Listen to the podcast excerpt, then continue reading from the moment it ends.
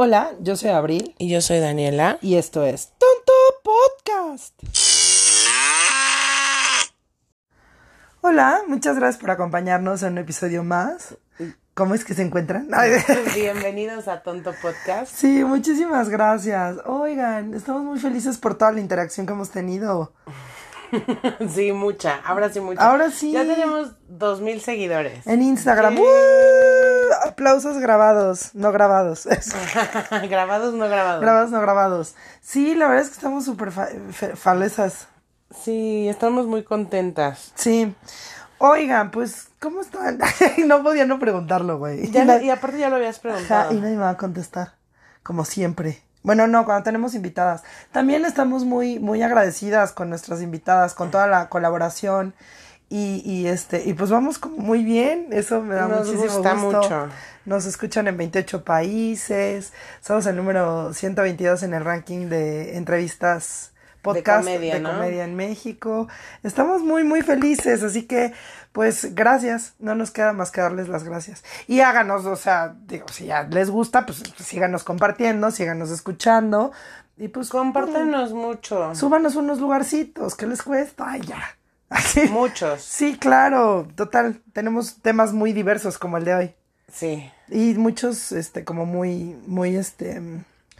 Ay, es que todos nos gustan de misterio. ¿Por qué es Nos eso? gu- pero es que nos gusta, nos gusta de todo. El Sí. tema de hoy no es de misterio. No, este tema, pero sí está cabrón, Sí. como siempre. Vamos a hablar de La, La- reina del Pacífico. ajá, la reina del sur. No es lo mismo. No, no es lo mismo, pero es igual. O sea, O sea, sí es ella, pero novelesca, la telenovela, pues. claro, la reina del sur está basada en la obra de este güey que juré que me iba a acordar su nombre, no lo apunté y no me acuerdo. Pero él se basó en la vida de la reina del Pacífico para hacerle reina del sur. Sí, Pero le es su exageró. novela, claro. Ok. Ok. Bueno, pues vamos a hablar, como ya lo dijimos, de la reina del Pacífico, ¿no? Que su nombre es Sandra Ávila Beltrán y que era una doña cabrona, ¿eh? Es que yo siento que si naces en, en eso, te tienes que volver una perra. Si Sí, no, güey. te va de la chingada. Pues sí, te comen. Y luego también en un mundo de hombres, güey. Pues porque sí. si de por sí el machismo está a la vuelta de la esquina, Ahora imagínate tú siendo mujer entrando al narco. eh, está cabrón. Y luego también en esas épocas, porque claro, hemos tenido una evolución, pero en esa época estaba más cabrón, ¿no? Sí. O sea, como que, una mujer con huevos, jara más Aparte difícil. siento como que su historia, la vida la llevó, a- o sea, que quisiera o no quisiera, Sí. tenía que ser narco Sí, era parte de... de su vida. Sí, cómo no. Pues vamos a hablarles, a ponerlas, a ponerlos un poquito en contexto, ¿no? De, de lo que era esta, de lo que es esta mujer, que pues está mal admirar este tipo de cosas, pero la neta sí se admiran los cojones de la doña. Em, Sandra Dávila, no, Dávila no, Ávila Beltrán nació en Mexicali, Baja California, un 11 de octubre de 1960 y sus padres fueron la señora María Luisa Beltrán Félix, ya de los apellidos ya te das cuenta que qué pedo, Sí. ¿no? Y Alfonso Ávila Quintero también, que también dices qué pedo, ¿no? Ah, Te digo, la- o sea, ya estaba destinada. Pues sí. Fundador del cártel de Guadalajara, ¿no? Le abrieron la puerta al mundo del de, el tráfico y las drogas, pues porque su familia, ¿no? En fin. Narcos. Y le enseñaron al tejimaneje, ¿no? A las negociaciones con las organizaciones. Nace en esta familia de contrabandistas del estado de Sinaloa y se dice que su tío era Miguel Ángel Félix Gallardo, que era mejor conocido como el jefe de jefes, que de hecho la serie de Narcos México, muy buena, súper recomendable en Netflix, trata de, de, De él. de este güey, ¿no? De cómo operaba su célula y cómo este güey se fue ganando a todos hasta que hizo un cagadero. Están muy cabrones. Y lo interpreta Diego Luna, que también es maravilloso ese Sí. güey. O sea, hace un papel asasasasazo. Bueno, pero retomando el tema de, de Sandra Ávila Beltrán, pues su sociedad y su vida diaria eran, eh, pues, convivir con varios capos de la droga, ¿no? O sea, era parte de su, de su vida, como dices tú. Ella eh, quería ser periodista, o sea, no, no, no pensaba solo dedicarse a eso, o sea, ella sí tenía aspiraciones. Pero fíjate que como dato súper curioso, eh, bueno, ahorita te doy ese dato. A los 18 años ingresa, perdón, a la carrera de Ciencias de la Comunicación en la Universidad Autónoma de Guadalajara, que en ese entonces, en la década más o menos de los ochentas, pues era la novedad porque tenía poco de, de haber sido inaugurada, ¿no?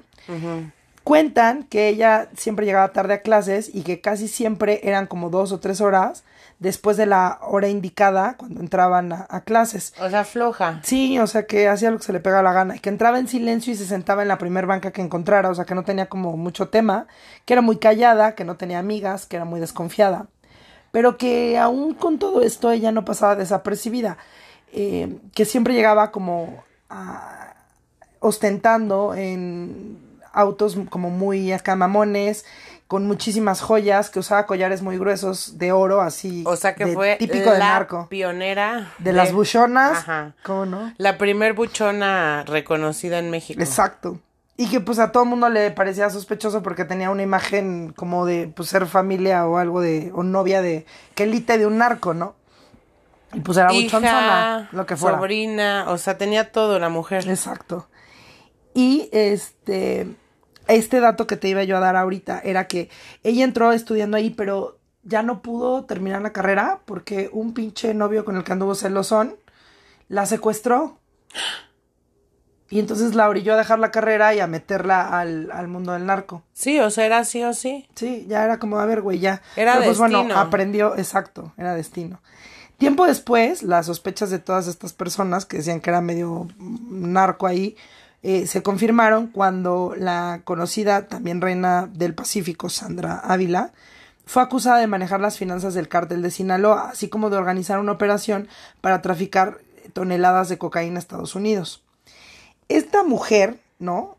Eh, tuvo dos maridos y pues varios quelites, pero los así, los cañones, fue su primer esposo, que fue Luis Fuentes Jiménez, y el segundo, que fue Rodolfo el zurdo López, o sea, el zurdo sí es también como famosón. ¿Eran policías? Sí, que algo que me parece súper risorio justo era que los dos, irónicamente, eran comandantes de la policía antidrogas, güey. Ah. Y que se volvieron eh, narcotraficantes, ¿no? Ay, pues sí, güey. Estando ahí. Era lógico. Sí. Y el destino de los dos fue exactamente el mismo. O sea, a los dos los mataron eh, por la espalda y asesinos a sueldo. ¿Habrá sido ella? ¿Quién sabe? Ni siquiera los balearon, ¿eh? O sea, los, los Apuñalaron. apuñalaron. Ajá. ¿Quién sabe cómo hayan sido? ¿Quién? Pues eh, imagínate. El zurdo, Rodolfo el zurdo López sí fue más conocido. Muy conocido. Era, él era bueno, pues no era infiltrado, pero trabajaba para el Dark Side cuando era, se supone que debería haber sido del, del Bright Side, pero bueno, pues sabemos que gobierno y no estoy tratando de echarle nada a nadie, pero pues como se maneja, ¿no, güey? Entonces, al final de cuentas, la policía atribuye el ascenso en el poder al mundo de las drogas, eh, gracias a que ella era muy guapa, ¿no? La doña estaba bastante guapa. Pero antes que su porte y su belleza, era más la astucia y la destreza que ella tenía en Chingona. la inteligencia para los negocios, ¿no? Era ¿Cómo? biznera. Es que imagínate que utilice. Bueno, yo no creo que sea malo el narcotráfico. Al final de cuentas se droga quien se quiere drogar. Claro. O sea, deberían de legalizarlo así como el tabaco, como el alcohol. Porque si te quieres drogar, te vas a drogar. Pues sí. Y, güey, sí, imagínate si los dejaran trabajar, güey. Neta, México sería el país más rico del mundo. Pues sí, güey, sí, de todas formas ahí está y se consume y se vende y lo consume quien quiere, puede y se le pega la gana, güey. Pero se les acaba el business, güey, o sea. Cuando quieres drogarte, consigues en donde estés. Sí, pero también implica muchas cosas, también una cultura. Bueno, aquí desgracia, nar- aquí en México narco- tenemos una pinche... Narcocultura. este, pues sí, güey, y, y- Sí. y tenemos poca información y hay ignorancia Pero por ¿cómo desgracia. no vamos a tener narcocul- na- narcocultura si, güey, tú ves que vives en un pueblo globero? Perdón. Y ves que un güey de la que ni sabe leer ni escribir ni nada, de la nada se vuelve multimillonario y trae viejas buchonas con Sí, de la- vender elotes, ¿no, güey? Ajá, güey, pues ¿Qué se entonces... dedicas que vende elotes? Entonces, ¿sabes qué pasa? Que admiras al narco y entonces Pues sí. se vuelve un estilo de vida, la narcocultura y ya es, este, forma de vestir, cómo tienen las casas. No, bueno, adoran a un pinche con todo respeto, ¿verdad? Sus A San- narcomansiones. A, a Malverde, güey. San Malverde, esa madre. Sí, está cañón. Sí, tenemos, tenemos Sí. educación, señoras y señores, yo creo que es lo más importante, ¿eh? educación. Ya con eso. Así que... Ya tiene, o sea, ya hay arte hasta de la narcocultura, No, no, qué horror, Hay de horror, todo. horror. Y es una adoración nada más a las armas y a la a violencia. la violencia, exacto, a lo, a lo ilícito. Sí. Bueno, pues el caso es que esta mujer era conocida porque aparte ella era muy sigilosa, muy segura, muy tranquila, o sea, sus movimientos financieros y todos los hacían perfecto. Y pues parecía una reina de belleza que tenía ahí business, ¿no? Sus businessitos. Pero pues no podían imaginarse con esa fachada que era la gran narcotraficante, ¿no? O sea, que era una joyita, pero para lo ilícito. Adela Beltrán, Ávila Beltrán, no Beltrán, vivió eh, en varios estados, pero pasó desapercibida siempre, ¿no? Estuvo entre Guadalajara, Jalisco, Hermosillo, Sonora, este, no sé, como que del tingo al tango, siempre en estos dos em, estados. La policía encontró más de nueve toneladas de cocaína en un barco en el puerto Pacífico de Manzanillo y ella fue detenida junto a Juan Diego Espinosa Ramírez, alias El Tigre, que fue otro de sus quelites, igual que el Mayo Zambada. El 28 de septiembre del 2007 fueron los dos aprendidos y ella pues fue em, procesada. Espinosa, el, Tigre Ramírez, era el antiguo enlace entre el cártel de Sinaloa y el cártel del norte del Valle de Colombia. No, que me imagino que en la serie este güey ha de ser el güero. ¿El güero Dávila? Ajá, creo, no sé, no estoy segura, pero se me hace. Y este güey eh, enfrentó cargos de coca en el 2009, ¿no? Según esta mujer, Ávila Beltrán, entre el 2002 y el 2004 le proporcionó dinero a Espinosa para viajes y alojamiento, que eso fue lo que hizo que evadiera em, como cargos. Ella dijo, ella dijo, no, ni madres, yo no me dedico a nada ilícito. Es muy inteligente esa señora. Sí. Y entonces ella dijo, pues sí, es mi güey, y sí le di lana, pero pues qué pedo, ¿no? O sea, no, a ver, júzgame por eso. Chingona. Sí, entonces, pues bueno, le dieron, eh, me parece que fueron siete años. La solicitud indicaba que Ávila pertenecía a la organización que traficaba cocaína desde Colombia a Estados Unidos y los fiscales estadounidenses aseguraron que ella ayudó a almacenar y a trasladar los envíos de la droga de México a Estados Unidos. Entonces, pues, aparte ya de enfrentar cargos en México, ya traía ahí como una colita pisando con Estados Unidos. El juez emite sentencia absolutoria en favor de Sandra Ávila y de manera expresa ordena dejar sin efectos ese aseguramiento. Así que el fallo eh, pues es lo que, lo que indica y las autoridades deben de levantar el aseguramiento y permitir que el contenido de sus cuentas regrese a su propietaria, pero pues aún están peleando ese, show, ¿no?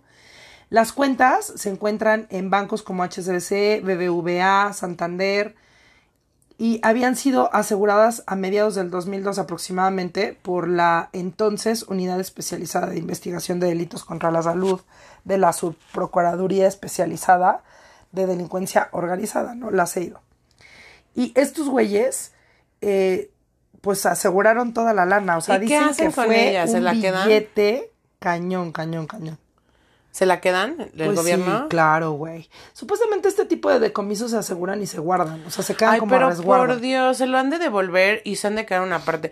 ¿Tú crees que gente tan poderosa del narco no esté coludida con gente tan poderosa del gobierno? A huevo que sí.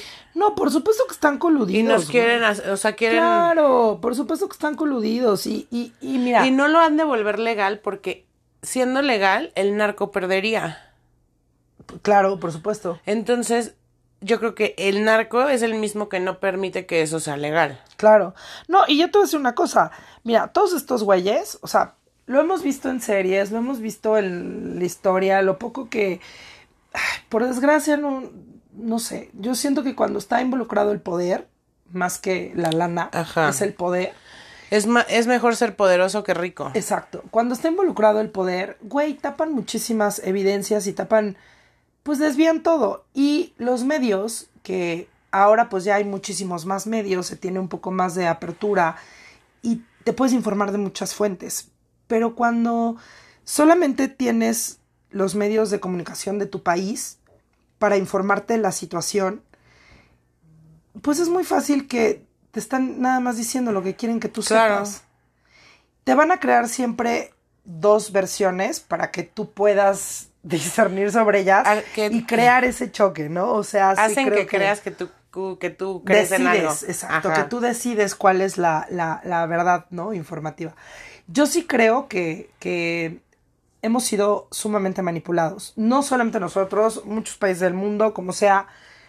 Y que el poder no solamente está a manos de los que siembran la coca, los que venden las armas, los que compran la droga, los que la trasladan, los que eh, enjaulan chavitas, los que las prostituyen. No, güey, el poder está en el millonario, este, productor, eh, cafetero que un día quiere pagar por una niña porque el güey está enfermo y quiere, ¿no? Y entonces hay un pendejo atrás que dice, ah, claro, si este güey me va a pagar una lana por la chava, pues voy a secuestrar chavas. Y está en las manos del empresario eh, chingón, güey, que tiene eh, premios del altruista del año y, y, que le gusta, eh, no sé, güey, consumir cocaína y entonces consume cocaína y viola niñas y entonces eh, un día termina siendo, ah, pues vamos a vendérsela a otro país y, güey, está en manos desde el más pendejo hasta el más chingón, desde el más jodido hasta el más millonario, güey, o sea, ese es el problema del poder no podemos subestimar porque sí, sí es verdad que los que más, a los que más joden es a los de abajo, pero que si no fuera por ellos, esos cabrones no tendrían todo lo que tienen, güey. Claro. Y esos güeyes son los que fomentan, ¿ves? Son los que terminan involucrados en narcotráfico, en prostitución, en lavado de dinero, en venta eh, de armas, en... Y Estados Unidos hace mucho desmadre porque de aquí pasa la droga pero, ¿de dónde pasan las armas? pues por supuesto. Esas pinches pistolas que traen, güey. claro, O sea. O sea, no vas a decir que dicen hecho en México, güey. No, y, y, unas armas que yo creo que aquí no han llegado. O sea, si no fuera por los narcos, ni siquiera sabríamos que existen. Claro. Sí, no, ni siquiera sé Y sus pistolas de oro. O sea, sí son bien buchones y sí es como una cultura bien. Bien acá. Sí. Sí, la verdad es que sí, está, está cañón. Pero estaría padrísimo en una fiesta de un narco. No, cállate. cállate los ojos, men. Ay, si nos escucha alguno, invítenos. No. Mándenos un DM. Yo sí quiero, imagínate llegar en avión y, y así como bien mexicano. El, o sea, de estar padrísimo una fiesta de narcos. ¿Qué tiene? ¿Qué tiene? Solo una fiesta. Ajá, pero que me garanticen que es algo viva de ahí. No, pues es que está cabrón. Y Imagínate segura. que un día estás en una fiesta de narcos, ¿no? Así como que, ay, bueno, la circunstancia. O sea, güey, tú estabas en, en la peda y te despertaste, el after se puso bueno y te despertaste en, Sinaloa, güey. En Colombia. No, en Sinaloa. va, va, está increíble pinche fiesta hacia tu madre, no te, o sea, te garantizan que te van a regresar a tu casa porque vas con alguien súper cool, no sé qué. Viva, sí. ¿Y qué tal, no? Que ese día decide entrar el gobierno, eh, la policía, quien sea, quien sea, los militares, este, o unos pinches narcos acá bien mamones, güey. No, que sean amigos. No, que sean amigos todos. ¿Ves? Es lo que te digo. Y entonces estabas en el momento menos equivocado. Destino. Ay, chihuahua. Pues sí, pero entonces ¿para qué Ha de estar padre. Sí, no está, está muy difícil que me ah, escriban un DM y me digan, sí, tenemos fiesta de narcos. No, pues sí. pero sí, sí ha de estar padre. Y los narcocorridos y todo eso, sí, pues es nuestra cultura, querramos o no. Sí. O sea, no que sea tuya, pero pues la vives. Es cierto es parte de, de, vivir en un lugar donde pues ha sido el pan de todos los días, güey, esa es la moneda de cambio más importante. Ahora imagínate vivir en Sinaloa. Sí. Ahí sí ha de estar cabrón. No, está cabrón, güey. O sea, como sea, está cabrón. Bueno, pues esta mujer, ¿no? llamada la Reina del Pacífico, de querer ser periodista terminó convirtiéndose en la narco más poderosa de México, ¿no?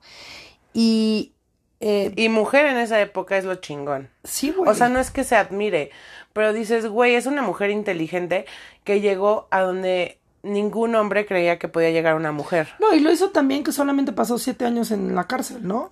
Incluidos dos en confinamiento, que a final de cuentas no, no, está, no estuvo tan cabrón, pero eh, logró su libertad y pues ahora, este, bueno, no sé cómo se llama. Eh, ¿Cómo se llama esta madre?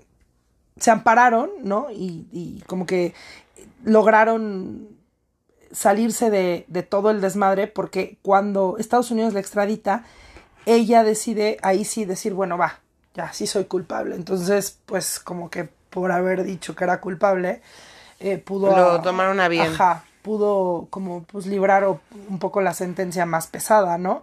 Pero ella era así como era glamorosa y, y tenía este porte, también era intocable, güey. O sea, en el gobierno de México no le hicieron mucho. Que aún así tuvo los huevos de demandar a, al gobierno por que estaba súper mal el sistema penitenciario. O sea, se quejó de que violaban los derechos humanos y antepuso una demanda, güey. Es que sí, güey. Lo- Imagínate. Las cárceles en México, o sea, son feas, güey. No sé cómo sean en otros países, y pero aquí en México es. Es horrible. Hay una entrevista que se le hizo que fue como la más polémica y que ella dice que es para The Guardian, ¿no? Y ella da como todos los pormenores de lo que vivió y pues habló mal de políticos, eh, criticó la prohibición de drogas, lo que todos hacemos, y pues celebró su victoria, ¿no? Saliendo de la cárcel. Habló de muchos sobornos, que, que es lo primero que recordó, ¿no? Y dice ella que lo que más escuchó fue un soborno de 100 millones de dólares a un presidente mexicano. Ay, ¿a quién habrá sido? Pues quién sabe, güey. Pero dice que sí fue una lana. Ay, pero por 100 millones de dólares, ¿lo haces o te mato? Ay, pues ya lo haces, güey. El pedo de todo esto es la corrupción. y que dijo haber visto a, a un político, no dijo el nombre, ver dentro de la bolsa para ver que el dinero estaba ahí. O sea que ella sabía muchas cosas y que no le convenía a la gente que hablara. Eso, eso lo hizo en el 2016. Pero también decía que dentro de, de la sociedad, ¿no? Las mujeres eran vistas como objetos y adornos o una necesidad, pero nunca como un ser de, de lucha, una persona que llegaba a, a hacer sus triunfos y a, a conseguir sus metas, ¿no? Por eso lo admirable de que haya llegado una, una o sea, no, mm, que llegó una mujer Sí. a ese lugar donde jamás creyeron. Exacto. Y dice que haber también estado, ella relata que haber estado dentro del poder, ¿no? Durante tres décadas, le proporcionó una visión muy profunda de la corrupción que se maneja en nuestro México, México, ¿no? Porque imagínate que la gente quiere sobornar a alguien con un millón de dólares y ella está hablando de lo que decíamos, ¿no? El pinche poder. Que al final de cuentas. Ya un millón de dólares no es nada. Güey, es como sacarle un pelo, güey, a, y de hecho ella dice que todavía tiene un, un montón de dinero enterrado. Sí, ella dice que tiene mucha lana, pero que no va a decir y que como todos sus socios ya están muertos, güey. Otra cosa que ella reveló en, en esta entrevista es que siempre la relacionaron, como les comenté anteriormente, con que era mm, am, familiar de, de este güey, de Félix, De Félix Gallardo. de Félix Gallardo. Y ella dice que no, ¿No? no, que... No es su tío, no nada. No, que él, ella, no- o sea, Entonces la vida quería que ella se dedicara a eso. Ajá, pero bueno, eso es lo que dice, ¿no? ¿Y ahora qué se dedicará? ¿Quién sabe, güey? Es empresaria hasta donde yo me quedé y pues eh, no sé qué haga. No, ahorita No creo sí que esté sabemos. con tanto dinero, yo creo que ya no tiene ni que trabajar. No, güey. Aparte, yo creo que la gente no cambia. o sea, imagínate, ¿no? Ella, ella cuenta que el Es primer... que es lo que sabe hacer. el- la primera vez que estuvo metida en, un, en este pedo fue a los 13 años, güey. O sea, fue testigo de un tiroteo y dice que la gente iba caminando por las calles tocando con pistolas en la cintura y los músicos caminando tocando detrás de ellos y empezó la matancera. Y después estos niños que fueron víctimas de todo ese desmadre, ¿no?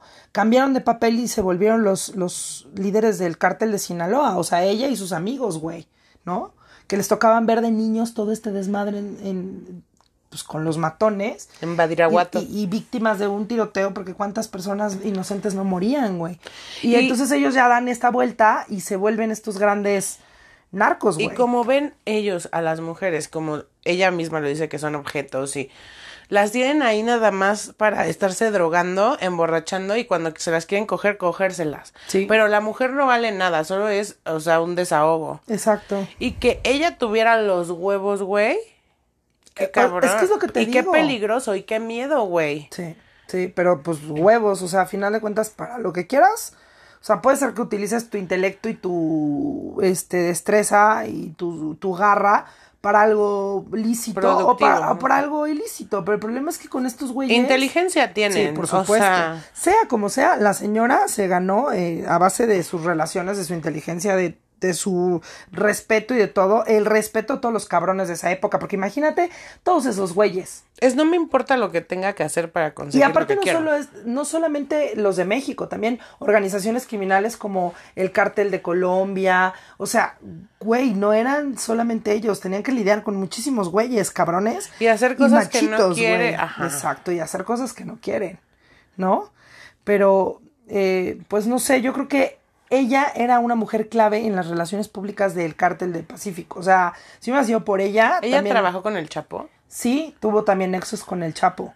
Y uno de sus máximos jefes fue el Mayo, Ismael el Mayo Zambada. Y pues se lo ligó y cayó en Redondito. redondito. en- Es que es ¿no? guapa. Y fue una de las pocas mujeres famosas con las que se le relaciona a este güey, ¿no? Se dice que durante el romance que tuvo con el Mayo, ganó mucho más peso entre los cárteles mexicanos y era tomada en cuenta porque era pues como una la señora del señor, ¿no? La doña del güey.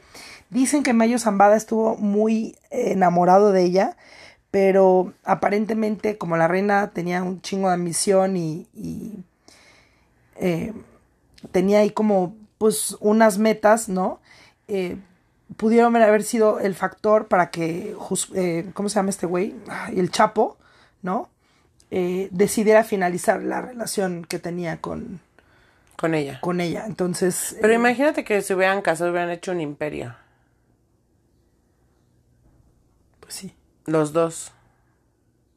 Sí, dicen que ella era muy alocada y que estaba metiendo en pedos al Mayo y entonces el Mayo dijo, esta me va a traer pedos, Bye. bye. Sí, pero pues ¿Y su hijo de quién es? ¿O no, se- o no se del sabe? primer esposo. Ah, ok. Ajá. Y pues eh, ella era como súper, súper, súper aguerrida, eh, tenía este carácter imponente, se pasaba por los huevos a todos los güeyes y, y eso también la... la Perra fue como- empoderada. exacto, la fue como llevando a volverse ella sola, ¿no? Porque, pues imagínate, en un mundo súper machista, eh, que ellos tengan que ceder el control a- ante una mujer y que... em, las mujeres son maltratadas, son descartadas, no, no tienen voz, no tienen voto. Y para llegar ahí, todo lo que tuvo que sufrir, porque tienen que pasar hasta por pinche trata de blancas, te secuestran, te violan. O sea, es horrible. Sí. Sí. Dicen que eh, su hijo fue secuestrado y tuvo que pagar un rescate de cinco. O sea, no le habían podido ligar ni le habían podido enlazar a, a, todo esta, a toda esta red, ¿no? Porque ella se la sabía de todas, todas. Pero en el 2002 secuestran a su hijo y ella paga un rescate de 5 millones de, de dólares. Y entonces, cuando paga esto, pues la policía dice: ¿y de dónde? ¿No? Ajá. Y entonces ahí es cuando le caen. Recuperó a su hijo, no lo mataron ni nada, pero pues entonces empezó ahí su vida como fugitiva. Del 2002 al 2007 que la agarran con este güey. ¿Cómo será una vida de fugitiva? O sea, tienes todos los lujos que pueden existir en el mundo, pero estás encerrada. O sea, aunque la jaula sea de oro No deja de ser prisión. y escondiéndote y vivir con miedo de que en cualquier momento te pueden atrapar. Está muy cabrón. Yo, yo no sé si aguantaría estar... O sea, güey, ¿de qué te sirve tener tantísimo dinero? ¿De qué te sirve estar forrado del- de, o sea, literal, ¿no? Literal, forrado de dinero. No poder ir a ninguna parte, no poder disfrutar con tu gente, estar cagado siempre viviendo en lugares horribles porque lo más seguro es que te va a agarrar alguien. Así como, no sé, como Osama, güey, que tengan que vivir en, en lugares subterráneos y en unas condiciones espantosas por este pedo. No, yo no sé si lo aguantaría. O sea, ¿de qué te sirve? Y después te entregas, te quitan todo tu dinero. Te mata, ya te mataron a toda tu familia, a tu gente, o sea, te dejan solo. Porque a esos güeyes no les Ya no importas quiero ir a, tú. ya no quiero ir a la fiesta. a esos güeyes no les importas tú. No, le importa a la gente que tú quieras. Sí. O sea, a ti te van a dejar viva para que sufras. ¿Sabes qué estaría interesante? ¿Qué? Hay una canción que se llama La, La. No. ay, la, la La fiesta, fiesta en la, en sierra, de que los... es de los tucanes de Tijuana. Ajá. Estaría interesante ponerles un fragmento. No, no tenemos problemas con eso. Para- o sea, de, de la canción para que escuchen cómo narran la, la presencia de esta mujer en las. en y, las- y podemos poner música o se las leemos. Mm, sí. La yo la puedo cantar así. Te sale igualito. Es que te digo, es, esa na- narcocultura que hay en México Perdón. está muy cabrona, güey. Sí. O sea, Y aparte hay muchísima gente que es muy fan. Y estos güeyes deben de meter un barote por tocar en esas en esas condiciones, ¿no?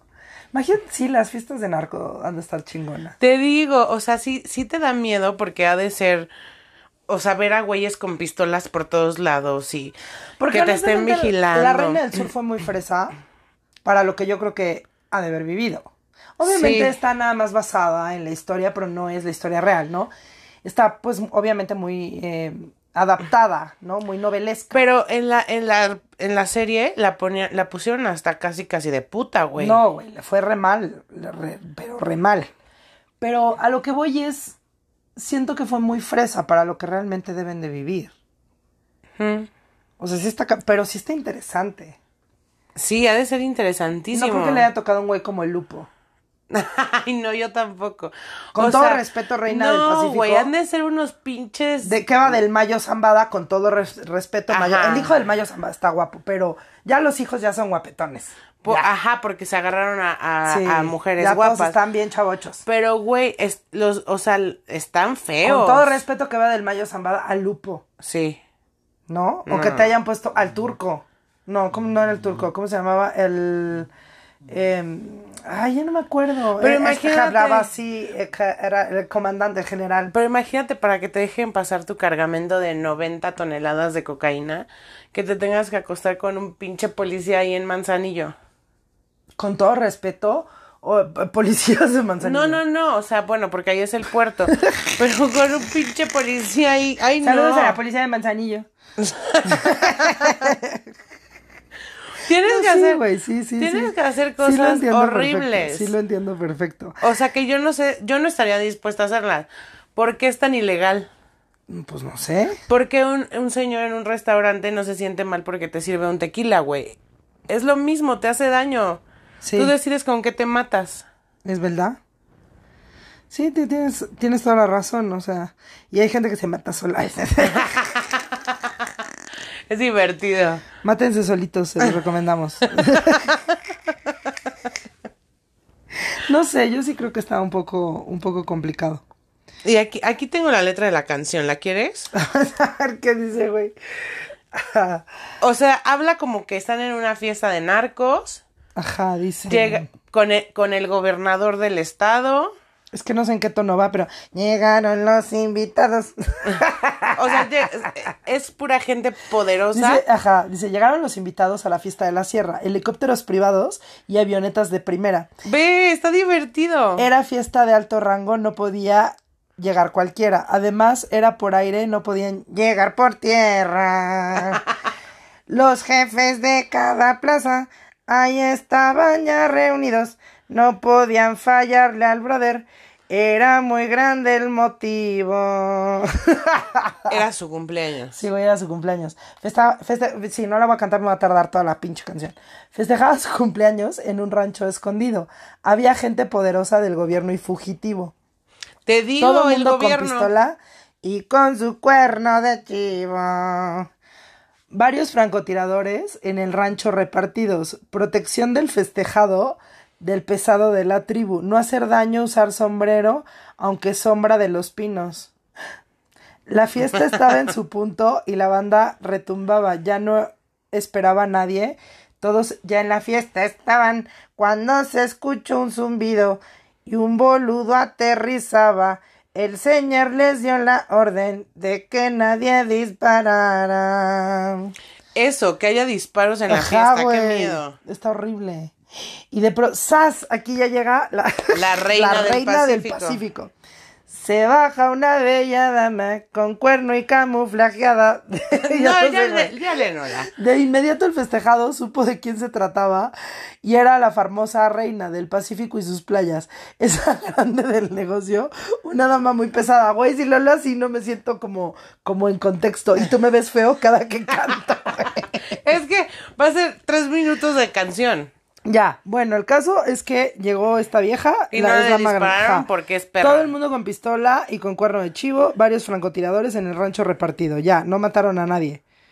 Ah, ya, es lo único que dice esta vieja. Ajá, que Ay, llega güey. Está mejor la otra canción que le hicieron a la Reina del Sur. la de la de La tía Teresa Mendoza. Ajá. Sí, esa está mejor. Esa es muy buena. Sí, les hubiéramos cantado esa mejor. y me le quedo viendo como diciendo, ¿puedo cantar?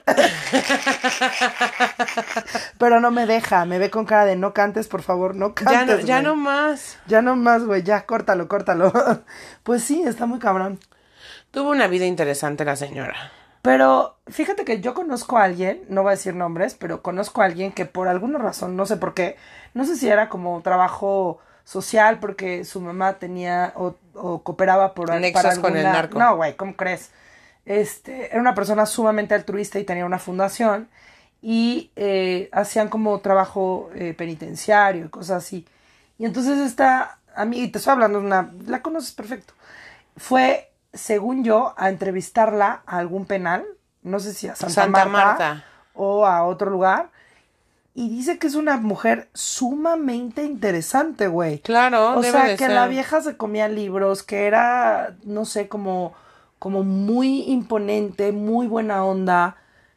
Y que aparte muy respetada y muy querida. Pues a ver, güey, métete con la reina del Pacífico. Es que, güey, los narcos, a pesar de lo que todo el mundo diga, a lo mejor soy sumamente criticada, pero, güey, ayudan más al pueblo que el gobierno, güey. Sí. O sea, hay pueblos que ya tienen luz, agua, pavimento. Yo ya hubiera votado por el Chapo. Claro. Aunque me critiquen, me vale gorro. Siento que el gobierno nada más se pone como, un trajecito. como decía Kate del Castillo, güey, si nos gobernara el Chapo estaríamos puta. Sí, no es mala onda, pero cualquier cabrón que nada más porque se pone un trajecito y se para enfrente de una cámara y limpiecito dice, ay, no, yo soy muy buena persona, ahí van toda la bola de borregos y les cree. Y, y la verdad es que son más ojetes, perdón, con todo respeto, y son más desgraciados y más eh, eh, Perversos. que estos güeyes a los que se andan Bueno, rompiendo la madre. Claro que si hablamos del narco, de la Reina del Sur, el Chapo, y en esas épocas era un narco completamente diferente. Diferente al que hay ahora. Al que estamos viviendo ahora en Sí, México. que no vamos a decir los nombres de las asociaciones delictivas, No, pero, pero son muy sádicos, En verdad, antes se mataban entre ellos. Sí, y ahora, matan a la gente. Y, y van y, y te voy a amarrar para que veas cómo mato a toda tu familia. Pero antes los voy a violar y me voy a comer a tu perro mientras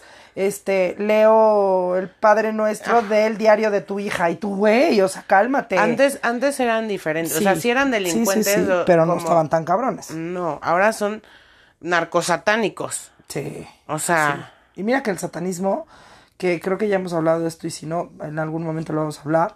Realmente la Asociación Sat- Satánica de México no es mala, güey. no. Son súper buena copa y hacen unas cosas bien bonitas por la gente. Pero los narcosatánicos no. No. Tampoco sabemos, no tengo mucha idea del narcosatánico. El Pero sí creo que era un solo güey, no es que sea como un género. ¿No? Así como el punk. Creo que era un solo güey que le decían el narcosatánico porque era narcosatánico. Pues sí. No, pero yo creo que. Yo creo que estando en eso, en esos niveles, mira, dicen que la primera vez que te echas a alguien, o sea, que matas a alguien, Ya valió. ya valió gorro. O sea, desde la primera es como. Estábamos viendo que les gusta ver cómo los ojos pierden vida, o sea, cómo, Sí. cómo se te va la mirada se te cuando va la vida, mueres se les va la vida, ajá. Y se vuelven locos. Adictos, sí. Y también, por ejemplo, no sé si tú te acuerdas del Mocho Orejas, Daniel Arismendi, creo. Este güey, Daniel Arismendi, era adicto a cortar. ¿Podemos hablar de Así, él? hacer un capítulo ¿Cómo de no? El bueno. Orejas. Sí, es muy bueno. Ese güey eh, tenía pedos y era adicto a secuestrar gente. O sea, era, un- era más que cualquier cosa, era una obsesión. Ajá. Estaba obsessed. Súper. Súper obsessed por matar, eh, por secuestrar gente y cortarles su orejita. ¿Y a cuánta gente no lo hizo? Yo me acuerdo que fue un boom en... ya no voy a hablar más de ese güey porque, Porque hoy estamos hablando de la reina de del la sur reina y el sur. narco. Sí, no, de la reina del sur no, de la reina del Pacífico. Bueno, sí. Sí, porque es la cierto. reina del sur volvemos a lo mismo. Está muy buena, es Kate del Castillo. La verdad es que la temporada 1 estuvo perra, pero la temporada 2 estuvo perra. Se me hizo menos violenta que la temporada 1. No, es que si, si se basó en su vida para hacer la temporada 1, a lo mejor sí con muy, toques muy novelescos, güey, sí le sufrió la chava. O sea, Claro. ella llegó ahí porque tenía que llegar, güey. Sí. Y la violaban, tenía que huir, tenía que correr sola, güey. Sí, es verdad. Qué miedo. Sí. O sea, esta, esta serie fue como muy Ya la segunda parte yo creo que ya fue historia, ¿no? De novela, pura novela.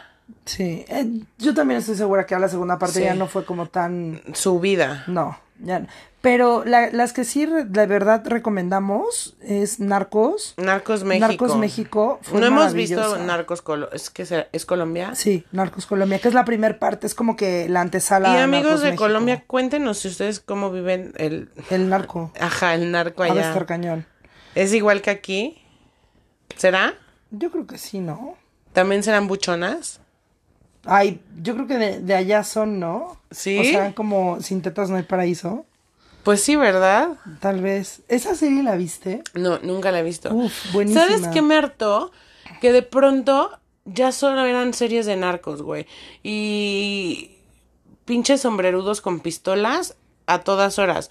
Yo empecé a ver El Señor de los Cielos y no podía dormir, güey. Tenía pesadillas con armas. Sí, no, yo, yo creo que aguantamos tres capítulos o algo así.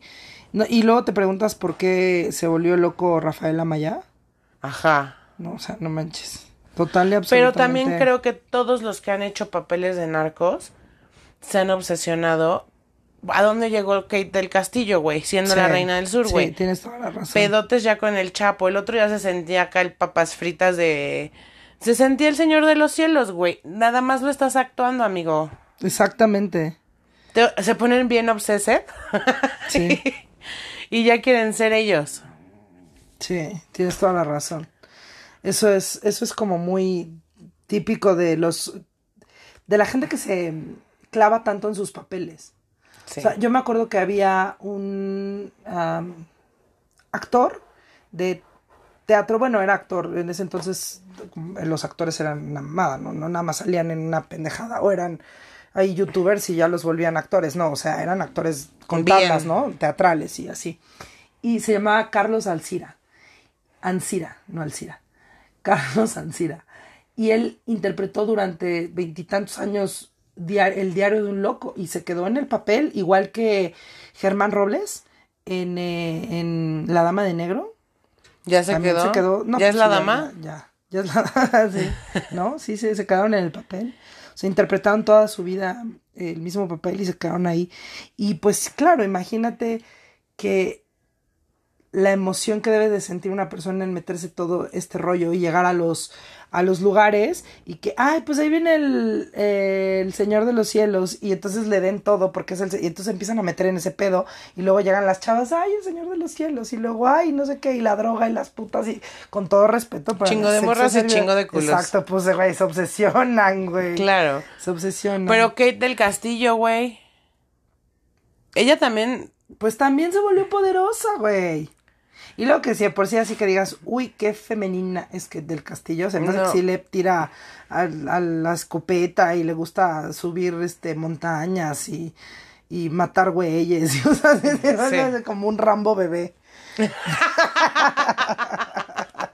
Un mini Rambo. Es como la hija de, de Rock y, Y Rambo. y Silvestre Stallone. Sí. Pero ella también, güey, llegó a ver al Chapo, su ent- la entrevista, que todo le salió mal a la pobre. Sí, bueno, pues ya, ni modo, eso pobrecita, ¿no?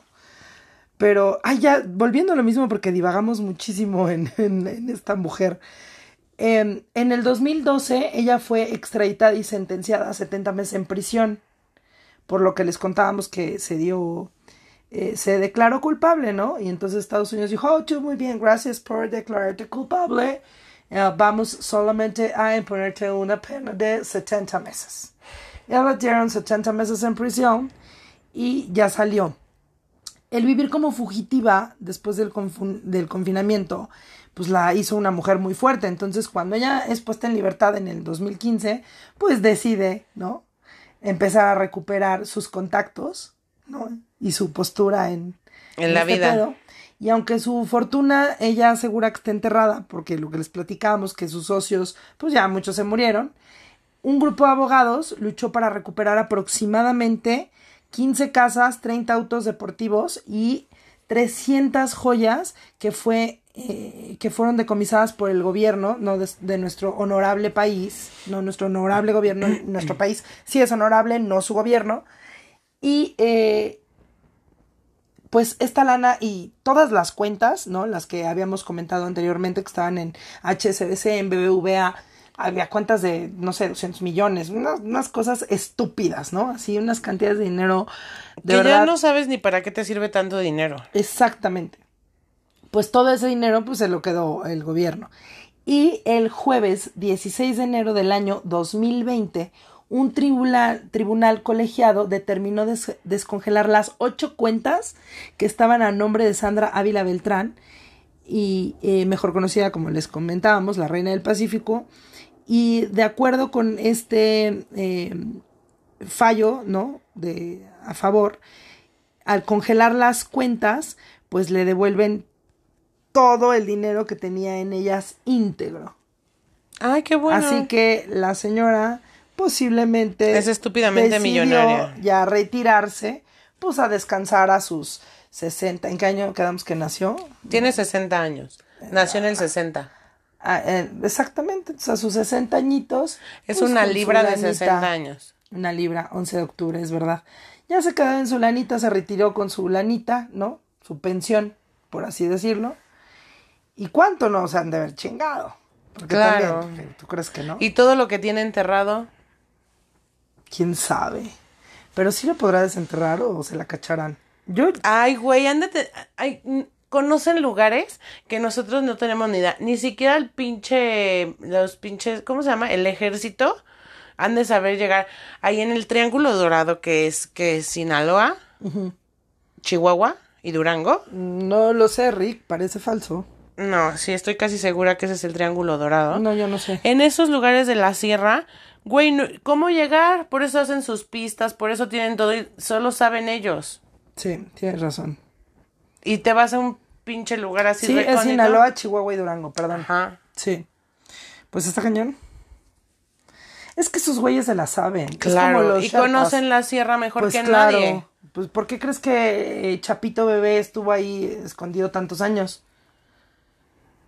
¿Por qué Sí. crees que desde ahí opera el ZN, LNNMM? Bueno, pero ellos han... Ellos serán algo de los En Chiapas, ¿no? LGTB. ¿no? no, es cierto. Es una, un chiste, chiste muy pendejo. Serán familiares de... eh, Yo creo que todos. Sí, todos. Son letras, al final de cuentas. Ajá. Somos letras. Algunos son números, como esta mujer. Sí. Está complicado. Pues yo no sé, de verdad, si yo podría vivir toda la vida huyendo y si pudiera aguantar estar en ese pedo. No, yo no creo... Yo creo que yo no. Ay, no, güey, yo, yo mataría a todos. O sea, se me acerca un güey y ¡pa! Sí. Y empieza a decir, no, Pero ¿qué el pedo es que- reinita? Vamos a dar y ¡pa! Ay, bueno. Yo mato a todos. Si te toca un colombiano guapísimo que te va a pasar tu cargamento. obviamente no a todos, pero con todo respeto. Te llega un güey así como el Félix, Ar- con todo respeto, ¿eh? Digo, los hijos ya están guapos, pero antes los señores... El único de esa, de esa época que se me hacía guapo, el Chapo. Ajá, el Chapo. Pero, este, el Señor de los Cielos, amado, este, Carrillo, y esos ¿Y güeyes, todos ellos? ninguno se me hace guapo. Ni- No, ninguno era guapo. Nadie. A lo mejor los, los Arellano Félix no estaban tan peor. ¿Tú te acuerdas de los Arellano Félix? No, todos estaban horribles, todos eran horribles. Ahora te los ponen en la serie y dices, ah, Sí, porque no, son Te toca actores. Diego, Diego Luna, no le dices que no. No, y todos son guapillos porque son actores. Pero, pero en la vida real, o sea, es completamente diferente, güey. Sí. De verdad que yo creo que de todo el narco la única guapa es esta mujer, porque ves a otras que la, la, la hermana de los Arellano Félix, o güey, estaba horrorosa, o está, o no sé. Y te digo, los hijos ahora de El Mayo, Chapo, Pues ya como que mejoraron la El raza. Señor de los Cielos, sí, claro. Sí, mejoraron muy bien hecho por ustedes porque la verdad estaban muy, muy feos. Y luego su look de narcos que no ayuda. Sí, su camisa Versace. ¿no? Ajá, con su sombrero casco- sus caballitos y sus pinches de botas de 40 millones de dólares, pero Ajá, que todavía el pinche lagarto está ¡Ah, ayúdame! Todavía viene mordiendo, soltando mordidas del cocodrilo, sí, ah, sí, la verdad que el, el, el narcolook no es, Es como... Y ahora está muy de moda, güey. Y las narcomansiones, o sea, una mansión chingona, qué bonito, pero las narcomansiones, as- o sea... mm, Yo siento, con todo respeto, que el look Tuluminati está cayendo en lo buchón.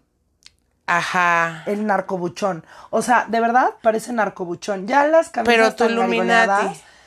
mm, Pues no, porque lo usan chavitos que más bien son más Tuluminatis. Pero si se lo pones a cualquier persona, parece narcobuchón, güey. Sí. Sus camisitas ahí así como de sedita. A mí no me gusta, o sea, yo no juzgo cómo se viste la gente, pero las niñas buchonas de verdad que a mí no me gusta que sí, Ese look, sí. ¿no? Ajá, y la y la playa y la blusa así que se vea la marca y el cinturón que se vea la marca y los pantalones que se vea la Ah, marca. no, hay unas que tienen la marca muy chiquito, así como por ejemplo, este, Valenciaga, muy chiquita, pero en toda la pinche blusa. Entonces es difícil no saber que es Valenciaga. Pero si te pones el suéter Valenciaga, no usas, no, te pones algo liso. Ajá, no. sí, pero no. No sí. pones Valenciaga, Gucci y fe- los zapatos Fendi y los lentes acá super mamones y unas cadenas de oro que pareces perro. Sí, sí, está, está muy, como muy. Y el, el pelo. Esposa de rapero. Ajá, y el pelo largo así con chinos. Con, bueno, como con tenaza. Buchón, güey, pues ya, Buchón. buchón. Y las uñotas, o sea. mm, Sí, sí, no, buchón. Y luego el pantaloncito que marque la chaparrera. ajá, ¿no? que te veas culona. Ajá, que te llegue abajo del lugar más incómodo de tu vida, abajo de la costilla, ¿no? Ajá. Y este, y la blusa ombliguera. No, sí, no, no me gusta tampoco el look buchón nada. No, está Sí, no, incómodo. feo, feo, feo. Me quedo con el Tuluminati antes de ser na- narcobuchón. Tuluminati de hace seis meses. Ese me gusta mucho. Sí, los sombreritos, sí. Sí, porque igual y también puedes ser narco con estilo, güey. Claro. No tienes que tener todo dorado no, pero y de sí mármol. siento que como hacen el dinero así de rápido y hacen muchísimo, Pues ya no saben en qué gastar. no, pues dicen ahora que se note que lo tengo. Y entonces en lugar de tener una pinche pistola que compraste en, de- o sea, que te la mandas a hacer de oro macizo con incrustación de, De diamantes y tus, ajá, o sea, ya no saben en qué gastarse tanto dinero. Sí, sí, qué bonito está tu cenicero. Es un diamante de 7 kilos. Ay, sí, güey, sí están muy cabrones. Pues no sé, yo siento que esta mujer fue muy lista. Eh, Supo tuvo, cómo zafarse. claro, tuvo dos esposos importantes y también el hecho de que fueran policías le daba o que trabajaran para las unidades eh, antidrogas era un seguro de vida prácticamente para sus hijos. Porque aunque ellos también estaban involucrados en el narco pues ella sabía muchas cosas que podían negociar a su favor. Me explico porque no sé que le hayan dado 70 meses de prisión en Estados Unidos es en serio A una, como la llamarían ellos, criminal tan... tan cabrona, tan o criminal. sea, siendo una de las la mujer narcotraficante cri- más, criminal. cabrona, o sea, Rosario Tijeras y ella, güey, por Dios, ¿no? O Camelia Tejana. ya debo de dejar de cantar. Narcocorridos. Güey, está, está cabrón, o sea, algo debe de saber la señora que decidieron soltarla, ¿no? Pero bueno, este, no sé ustedes qué crean. eh, la verdad es que nos gustó hablar mucho de este tema. Pues por no dejar, ¿no? Se nos hizo importante la, la, la Reina del Pacífico. Y tenemos varios temas importantes también de los que queremos hablar, pero intentamos como uno light y uno, para que no se nos acatarren. Ajá, no, se aburran. Sí. Y pues como muchos eh, saben, este, no, no les voy a dar detalles, los voy a dejar En suspenso. en suspenso para la próxima semana.